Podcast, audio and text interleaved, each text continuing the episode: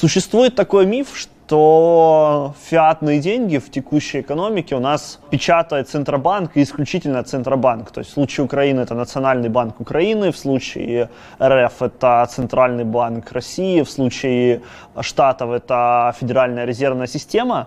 На самом деле это не совсем так. Дело в том, что у коммерческих банков есть такая возможность, как эмиссия новых денег. Каким образом коммерческие банки могут имитировать новые деньги?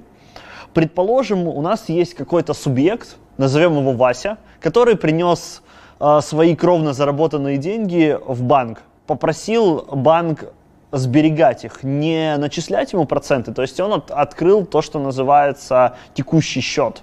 Он попросил его Э, иметь постоянный доступ к этим деньгам, и в случае, если этот субъект, Вася, попросит перевести эти деньги кому-либо другому, у него был постоянный доступ к этим деньгам.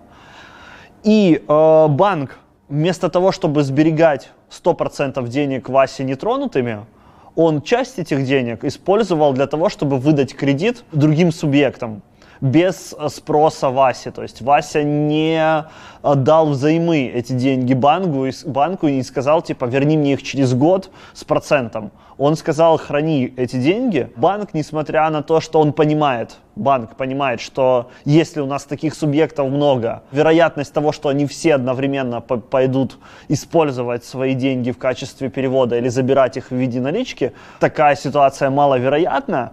И именно поэтому банк печатает деньги, выдавая э, кредит, э, используя так называемый частичный резерв, э, резервируя э, не 100% денег, которые ему принесли его клиенты. Исходя из того, что у нас центральные банки не являются обязательным необходимым элементом для эмиссии э, фиатных денег, мы можем понимать, что подобная система может работать и без центробанков. То есть, предположим, у нас есть э, в качестве денег золото. У нас есть банки, которые не придерживаются правила стопроцентного резервирования и от всех своих субъектов э, не хранят в стопроцентном объеме денежные средства. Они могут создавать фиатное золото, выдавая в качестве кредита то золото, которое им отдали на сберегание. Именно поэтому, если мы избавимся, как, как человечество избавимся от центробанков, это еще не, не, не означает то, что у нас не будет фиатных денег, потому что в текущем виде банковская система производит фиатные деньги и банковская система в прошлом, до создания центробанков, точно так же производила фиатные деньги, выдавая в необеспеченные кредиты. Понимая, что коммерческие банки могут эмитировать деньги, можно попытаться найти цикличность в процессах эмиссии этих денег и их влияния на экономику. Потому что так как все люди реагируют на стимулы, банки точно так же реагируют на стимулы. Поэтому если большое количество субъектов просят дать им в кредит под хороший процент, банки начинают увеличивать кредитование этих субъектов. Если люди не хотят брать, под хороший процент э, большие, большие суммы в больших объемах, банки, соответственно, снижают кредитование. Более того, если они понимают, что у них есть риск своего собственного банкротства, они уменьшают количество имитируемых денег. Важно понимать, есть ли цикличность в данных процессах и действуют ли банки синхронно. Дело в том, что как только у нас на рынке появляется какое-то количество искусственно созданных денег, не, под, не подкрепленных э, сбережениями людей, которые готовы давать э, в кредит, и банки просто из воздуха создают кредит. В этой ситуации у нас изменяется спектр цен на рынке, потому что у нас те блага, которые принято называть потребительскими, и те блага, которые принято называть производственными, у них изменяется баланс, потому что у нас субъекты берут деньги в кредит, а потом используют их для расширения своего собственного производства, удлинения своего собственного внутреннего экономического цикла, таким образом создавая дисбаланс в экономике. И это так называемый бум. В этой ситуации, как это манифестируется с обывательской точки зрения? Все растет, строятся небоскребы, открываются новые фабрики, строится новая недвижимость. Все раскидываются деньгами, кажется, что у всех есть деньги. После этого обязательно происходит ситуация, когда субъекты, которые думают, что у них есть деньги, потому что банки создали э, искусственно новое предложение денег, обнаруживают, что денег становится меньше, и банки не производят такое количество денег, как они производили до этого. В этой ситуации э, субъекты обнаруживают, что их собственные бизнес-планы, их собственные инвестиционные планы нужно каким-то образом сворачивать, нужно распродавать часть своих активов. В этой ситуации э, мы обнаруживаем себя в стадии спада. Э, почему это так важно и почему важно это понимать? Потому что эти циклы в ситуации с банковской системой с не стопроцентным резервированием в самом воспроизводят себя с э, достаточно сильной регулярностью.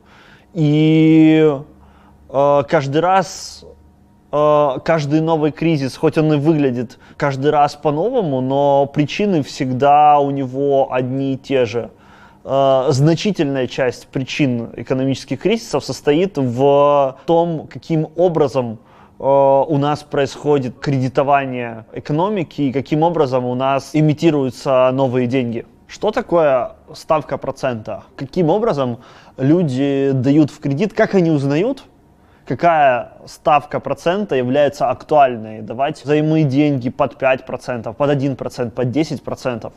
Как мы можем это выяснить? Дело в том, что э, процентная ставка – это рынок, на котором продается, продаются будущие блага в обмен на текущие блага. То есть, если субъект ценит свои будущие блага на 10%, то есть блага, которые он может получить через год, на 10% больше, чем свои текущие блага, он под эту Э, под этот процент готов кредитовать.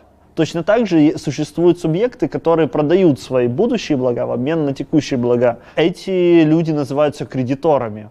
Таким образом, у нас э, рыночным, стихийным образом возникает процент, по которому э, субъекты заключают между собой сделки о кредитовании.